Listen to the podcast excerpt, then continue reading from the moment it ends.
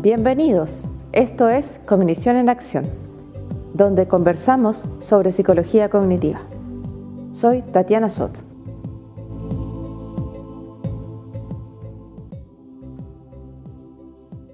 Hola, hoy te invito a pensar sobre un tema muy contingente, consecuencia de la aparición del coronavirus, su irrupción en el sistema educativo mundial y por supuesto también en el sistema educativo chileno, que ha derivado a nivel de la enseñanza media, pero sobre todo universitaria, en el cambio central desde la presencialidad del estudiante y del profesor hacia un entorno de aprendizaje virtual. Esto parece algo muy innovador, parece algo muy rompedor de esquemas. Sin embargo, les voy a comentar sobre un artículo llamado Instrucción Programada, Droga o Magia Educacional del año 1967 de la revista de Educación, donde en esta revista se reflexionaba sobre la importancia de métodos automatizados de aprendizaje por el aumento de la cantidad de estudiantes por aula.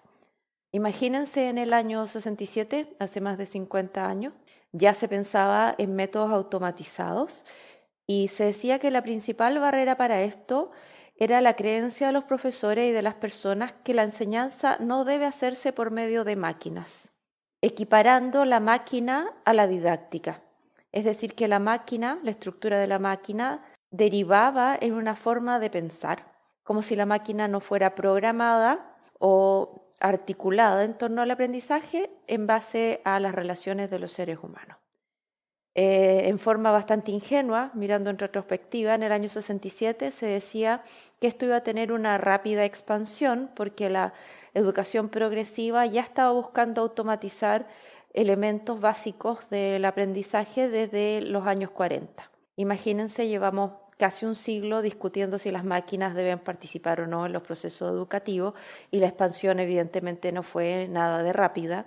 Muchos autores cognitivistas nos dicen que seguimos enseñando como hace 100 años y desde hace casi 100 años estamos discutiendo si las máquinas deben o no ser parte del sistema educativo.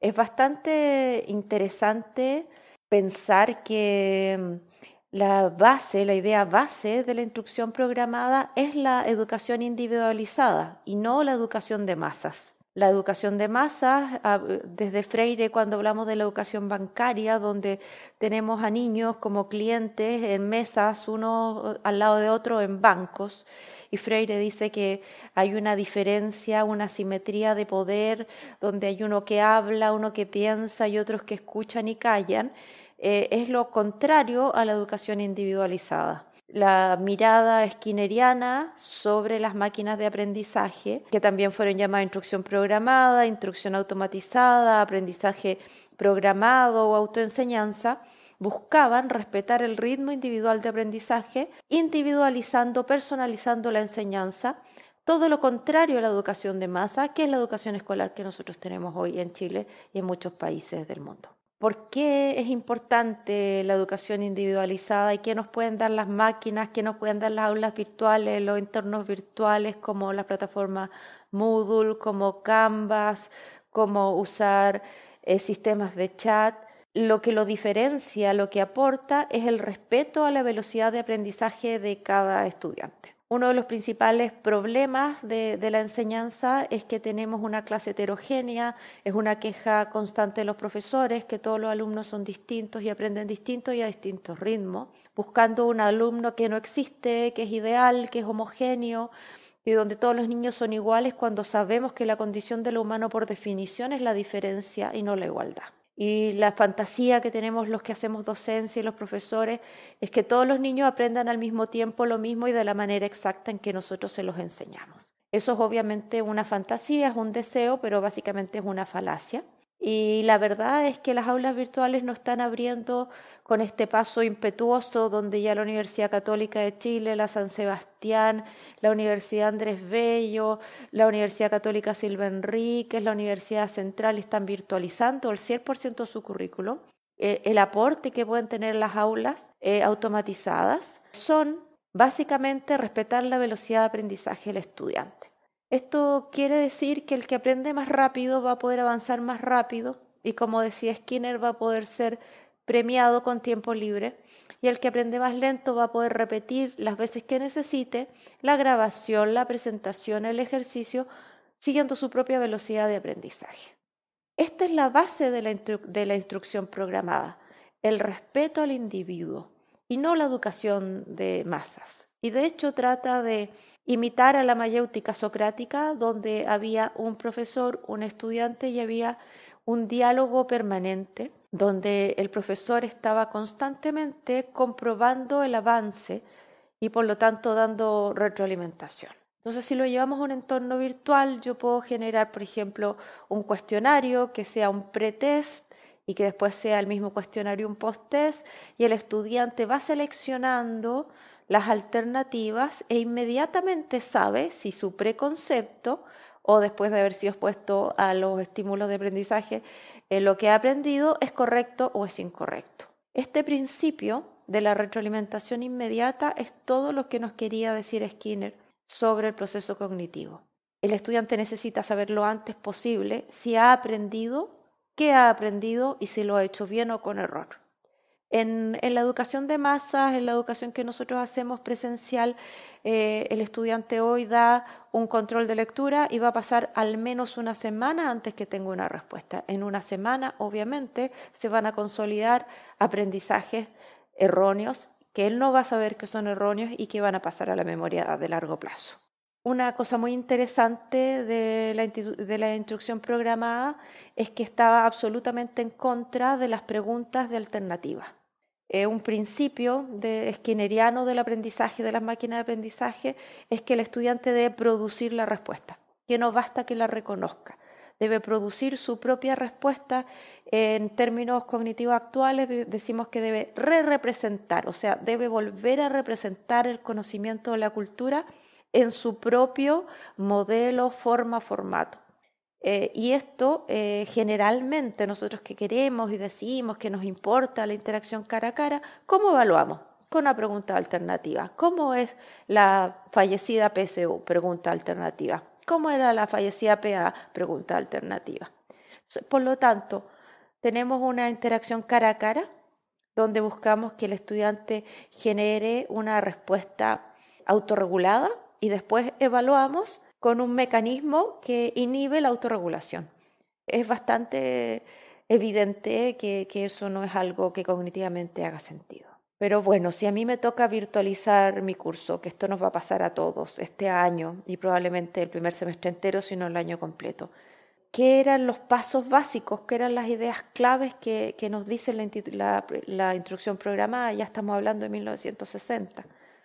Primero que debe haber una programa o programación cuya presentación es una sucesión inteligente basada en preguntas capciosas que no tengan respuesta evidente. O sea, lo primero que nos dice es que nosotros no podemos enseñar datos por el dato en sí mismo, sino que tenemos que ir al proceso cognitivo. ¿Y cómo se despierta el proceso cognitivo? A través de preguntas inteligentes. Como decía la abuelita, pregunta tonta, respuesta tonta. Pregunta poco profunda, aprendizaje poco profundo. Es decir, para que haya aprendizaje significativo, el estudiante tiene que verse enfrentado a una serie y secuencia muy bien graduada de preguntas que movilicen su inteligencia. Las preguntas tienen que ser no evidentes. Eh, Skinner en su libro, que fue traducido muy mal en español, que se llamaba Tecnología de la Enseñanza en Español, pero en inglés la traducción correcta sería La ciencia del aprendizaje y el arte de la enseñanza, que es su libro dedicado al aprendizaje escolar. No tiene otro libro como este. Este libro nace de las visitas que Skinner hace al colegio de sus hijas y se da cuenta que el aula funciona de manera antinatural que no se adapta a las necesidades cognitivas de los niños y que el aburrimiento y la falta de atención gobernaba la sala, ninguna novedad en el 2020. Dice que él descubrió ahí tres maneras de ver el aprendizaje y la primera es que si a usted le dicen algo, el estudiante lo sabe porque usted se lo dijo. Y esta es una creencia errónea, porque básicamente el estudiante para poder aprender necesita hacer algo por sí mismo. Esto ya es una idea muy antigua, el aprender haciendo, esta idea es anterior a 1920, exactamente hace un siglo. Versus el aprender escuchando. Los profesores que están aterrados porque van a tener que empezar a hacer clases virtuales, estamos acostumbrados al aprender escuchando, a pararnos y ser escuchados. A nosotros como docentes nos parece un modelo muy interesante, muy comprometido, muy, muy activo, porque nosotros estamos en un pic de actividad cognitiva. Sin embargo, el estudiante no lo está. El estudiante está sentado, inmóvil, tratando de fijar la atención, pero fijar la atención no, asegura aprendizaje. Atender a algo no es aprender algo. ¿ya? La neurociencia nos enseña ahora que el sistema atencional llamado SARA se conecta y se desconecta muy rápidamente. Pero si alguien está sentado, apoyado hacia atrás, en silencio y con la mirada fija, que es lo que nosotros soñamos del alumno ideal, nadie atiende.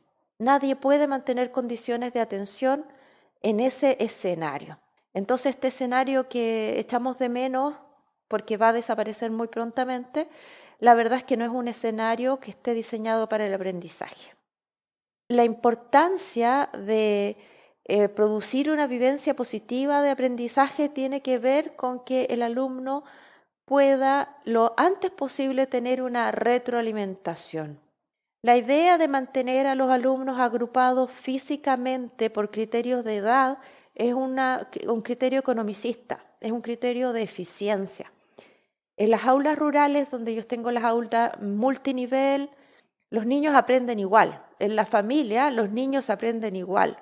Y no todos tienen la misma edad. De hecho, todos tienen distinta edad. Entonces, ¿por qué insistimos?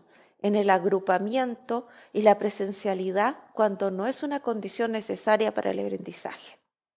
Es importante pensar entonces cómo graduamos, cómo convertimos nuestra presencialidad, nuestras clases habladas, donde nosotros hablamos y pedimos que los estudiantes callen, cómo las convertimos a algo virtual. Primero, nosotros tenemos que hacer una selección de aquellos temas de interés que el estudiante no puede aprender sin nosotros. Eh, ya había un dicho muy antiguo que, también eh, salió en varias revistas y muchos cognitivistas lo usan hasta el día de hoy, que dice que cualquier mal profesor puede ser reemplazado por un buen libro. O sea, si el estudiante aprende más leyendo un libro, usted es un mal profesor. La frase, por supuesto, no, no, es ningún halago para los profesores, pero muchas veces los estudiantes que no van a clase y simplemente leen, en su casa solos aprenden tanto como los que van a clase. Eso nos tiene que dar una pista de que estamos haciendo algo mal, no los estudiantes, nosotros en relación a los estudiantes. Entonces, primero yo tengo que hacer una selección muy rigurosa de qué es lo que debo enseñar en esta progresión y qué es lo que el estudiante puede aprender con mi intervención y qué puede aprender leyendo o en forma autónoma. Después tengo que elegir una progresión o orden de presentación y en esta progresión yo tengo que equilibrar, como diría Auswell, tres elementos. Contenido, medio de presentación y también las operaciones mentales que están a la base. Es decir, el contenido es un resquicio, es una invitación a la activación cognitiva, pero opera sobre un mecanismo biológico que es la operación mental. O sea, si yo voy a enseñar cualquier cosa, el contenido no puede ser más importante que lo que debe pasar en la cabeza del estudiante para hacerse cargo del contenido. Entonces yo tengo que definir tanto un verbo que define la operación mental como un contenido. Pero ese verbo es el resultado de aprendizaje que siempre es un proceso aunque lo llamemos resultado. Entonces, por ejemplo, si yo quiero que el alumno analice, va a haber un desdoblamiento de las operaciones mentales donde yo tengo que iniciar porque él reconozca, comprenda, divide, seleccione, organice y después analiza. Yo no puedo ir directo a analiza, que eso es lo que pedimos los profesores, y nos cometemos un error. Segundo, esta presentación debe tener una estructura lógica sólida. No importa por dónde entre el estudiante, todos los contenidos están interconectados entre sí. Yo como experto tengo que bajar mi nivel de conocimiento y decir cuál es el nivel más básico y crear una estructura de significados que el alumno pueda comprender. Y finalmente tiene que ser una secuencia coherente. Es decir, yo tengo que tener una progresión adecuada, una lógica adecuada y una coherencia. Y esto me va a dar una sucesión. Y esta sucesión va a ser lo que yo ejecute en el aula virtual o en el aula real. Eh, la invitación a virtualizar eh, nos tiene a todos muy afectados porque de verdad, y tenemos razón en eso, es mucho trabajo. Porque cuando empezamos a virtualizar un contenido, nosotros nos vamos dando cuenta en forma muy intuitiva que no es simplemente hablar, hacer clases en un entorno virtual, sino que requiere ir a la base cognitiva, requiere ir a la forma de pensamiento del estudiante y claramente el abandono de la didáctica general y específica en la formación de profesores, y ni hablemos en la formación de personas como yo, que no soy profesora, es absoluta. Tenemos que retomar la didáctica. La didáctica es una necesidad. Hay maravillosos libros de didáctica, nuevos y viejos, pero lo que no puede suceder es que creamos que repitiendo lo que hacemos en el aula cara a cara en esta educación bancaria que hablaba y nos desafiaba Freire, cambiar, eh, vamos a lograr aprendizajes. Y no va a ser un problema del entorno virtual, porque como decía Vygotsky, cualquier entorno de aprendizaje que sea simbólico representa una cultura ya sea un cuadro, música, una obra de arte cualquier tipo, movimiento, todo es cultura. Por lo, tanto, atrás hay un, un, eje humano que es incorruptible. El problema es cómo yo me hago cargo de facilitar, de mediar esos contenidos a través de una didáctica específica. Bueno, eh, los invito a escuchar estas pequeñas reflexiones sobre eh, cognición en acción y neurociencia. Gracias y los esperamos nuevamente.